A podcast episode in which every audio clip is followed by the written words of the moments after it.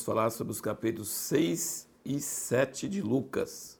Nós não vamos comentar agora no início sobre esses dois casos de cura no sábado ou reclamação dos fariseus sobre o sábado, mas vamos falar sobre, a partir do versículo 12 do capítulo 6, uma das ênfases de Lucas é sempre ele fala que Jesus está orando.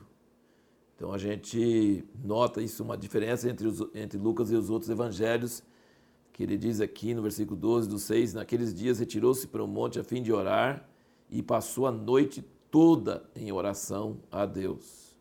Depois do amanhecer chamou seus discípulos e escolheu doze dentre eles.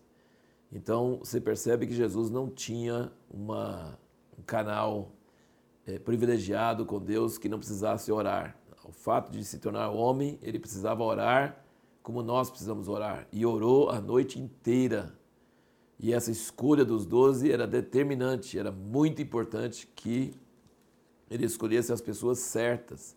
Grande parte do seu ministério era preparar esses doze para continuar seu ministério depois. Então, assim, era muito importante que ele não errasse na escolha dos doze. E aí nós percebemos o Sermão do Monte aqui, em, no, resto, no restante do capítulo 6 de Lucas, resume bastante em relação a Mateus e aos outros. Ele resume o Sermão do Monte, ele resume as bem-aventuranças. Por exemplo, lá em Mateus fala bem-aventurados os pobres de espírito, aqui, aqui em Lucas diz bem-aventurados os pobres. E aqui ele acrescenta os ais, né? Ai dos ricos, ai de vós, quando todos os homens vos louvam, ai de vós que estáis fartos. Isso não tem nos outros evangelhos. E você percebe então no Sermão do Monte, que dá para perceber em todas as versões dos evangelhos, que Jesus ensinava um estilo de pensamento, atitude e vida muito diferente daquilo que é natural para nós. Por exemplo, amar os inimigos, orar pelos que falam mal de nós, alegria quando eles falam mal de nós, emprestar sem esperar de volta, tudo isso é muito contrário ao nosso senso comum.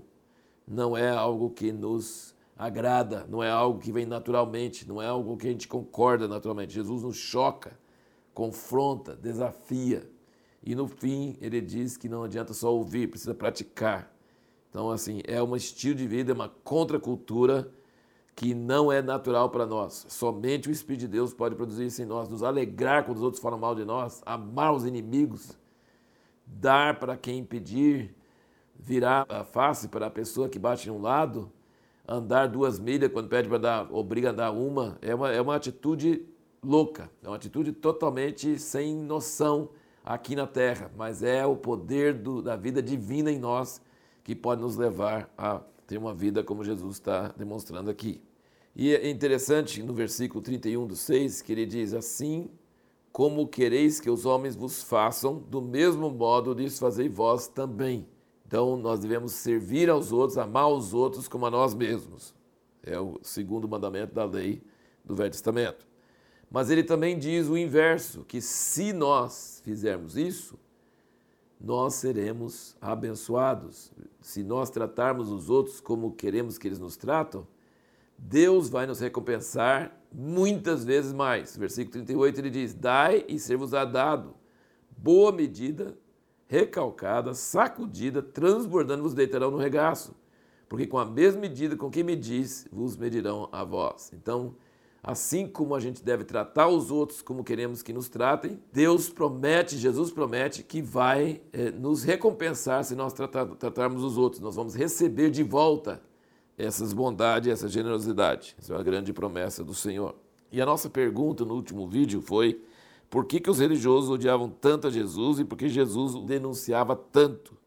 Nós não vemos ninguém que Jesus denuncia com tanta, tanta raiva, tanta, assim, tanta força quanto os religiosos. Por que eles odiavam tanto a ele e por que, que ele os denunciava tanto? É porque ele tinha uma autoridade que não vinha deles. Ele tinha respeito entre o povo, mas ele não era, não encaixava em nenhuma posição de autoridade, ele não foi ordenado por ninguém. Ele veio de fora, com autoridade vinha do céu, e isso eles odiavam alguém que não estava subordinado ao sistema de autoridade deles. O que, que acontecia? Que ele perdoava pecados. Que ousadia, que absurdo perdoar pecados. Nós vimos no capítulo 5 que desceram aquele paralítico pelo telhado, abriram o telhado porque tinha tanta gente que não dava para entrar, e ele diz: Perdoados são os teus pecados. Eles acharam isso absurdo. Isso é uma blasfêmia, só Deus pode perdoar pecados. Ele falou: Mas qual que é mais fácil, perdoar os pecados ou mandar ele levantar aqui? E levantou o cara na hora. E então isso é uma coisa muito que, que se trazia muita raiva para eles, porque o povo ficava aplaudindo as curas e eles ficavam com cara de bobo, entendeu? Cara de louco. Então, e aí parece que tinha fariseu sempre perto deles, até nos arbustos, né? Porque achavam ruim deles é, colher é, trigo e comer no sábado. E ele dá exemplo do Velho Testamento quando Davi comeu dos pães da proposição. Então Jesus não seguia as regras que eles seguiam.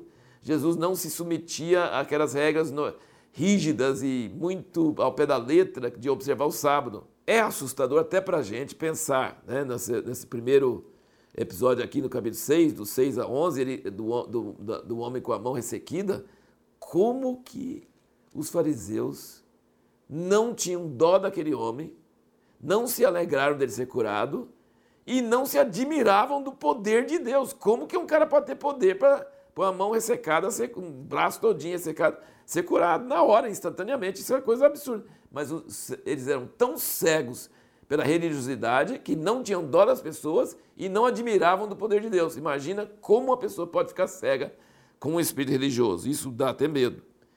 Agora, interessante notar que essa questão do perdão dos pecados que Jesus dava, você vê que ele falou, vendo a fé, diz assim, vendo a fé daqueles homens que desceram paralítico pelo telhado, ele diz, perdoados são os teus pecados. E no último episódio do capítulo 7, essa pecadora que entra na casa do fariseu, aquela casa chique, e fica chorando e, e, e lavando seus pés, e trouxe um vaso de alabastro com bálsamo, e, e, e chorando com, com as lágrimas, enxugando com os cabelos, e aí ele diz: Perdoados são os pecados dela, que são muitos. Então você percebe que, que o que dispara perdão dos pecados é a fé e o amor. Né? Ela tinha amor, ele falou: ela tem muitos pecados, mas para Deus um ato de amor apaga muitos pecados. E a fé também traz esse perdão dos pecados. É uma coisa maravilhosa. Deus não é legalista, Deus não fica contando as coisas do currículo da pessoa. Deus é uma pessoa que é muito comovido quando tem fé, confiança nele e quando tem amor por ele. Isso é algo que mexe muito com ele. Aqui também uma, um episódio aqui no 7 que no versículo 11 aqui no 7 fala Pouco depois seguiu de viagem para uma cidade chamada Naim e iam com ele seus discípulos uma grande multidão. Quando chegou perto da porta da cidade, eles que levavam para fora um defunto, filho único de sua mãe, que era viúva, e com ela ia uma grande multidão da cidade. Então Jesus estava com uma grande multidão, com seus discípulos, e tinha uma grande multidão vindo no outro sentido com o féretro, né, com é, o enterro. E aqui o que chama atenção é o 13. Logo que o Senhor a viu, encheu-se de compaixão por ela e disse-lhe: Não chores.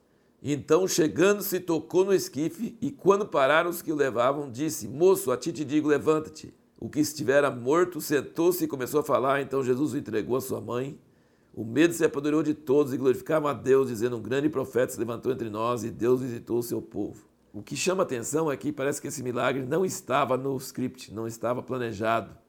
E porque Jesus viu aquela situação, a viúva, o único filho, e se comoveu, encheu de compaixão e agiu na hora. Então isso é muito maravilhoso ver os, os sentimentos de Jesus, as emoções dele agindo em reação às situações que ele encontra. E a pergunta que nós vamos responder no próximo vídeo é por que, que Jesus usava parábolas para ensinar? Por que, que ele usava histórias que tinham sentidos es escondidos? Por que, que ele usava esse, essa técnica para ensinar?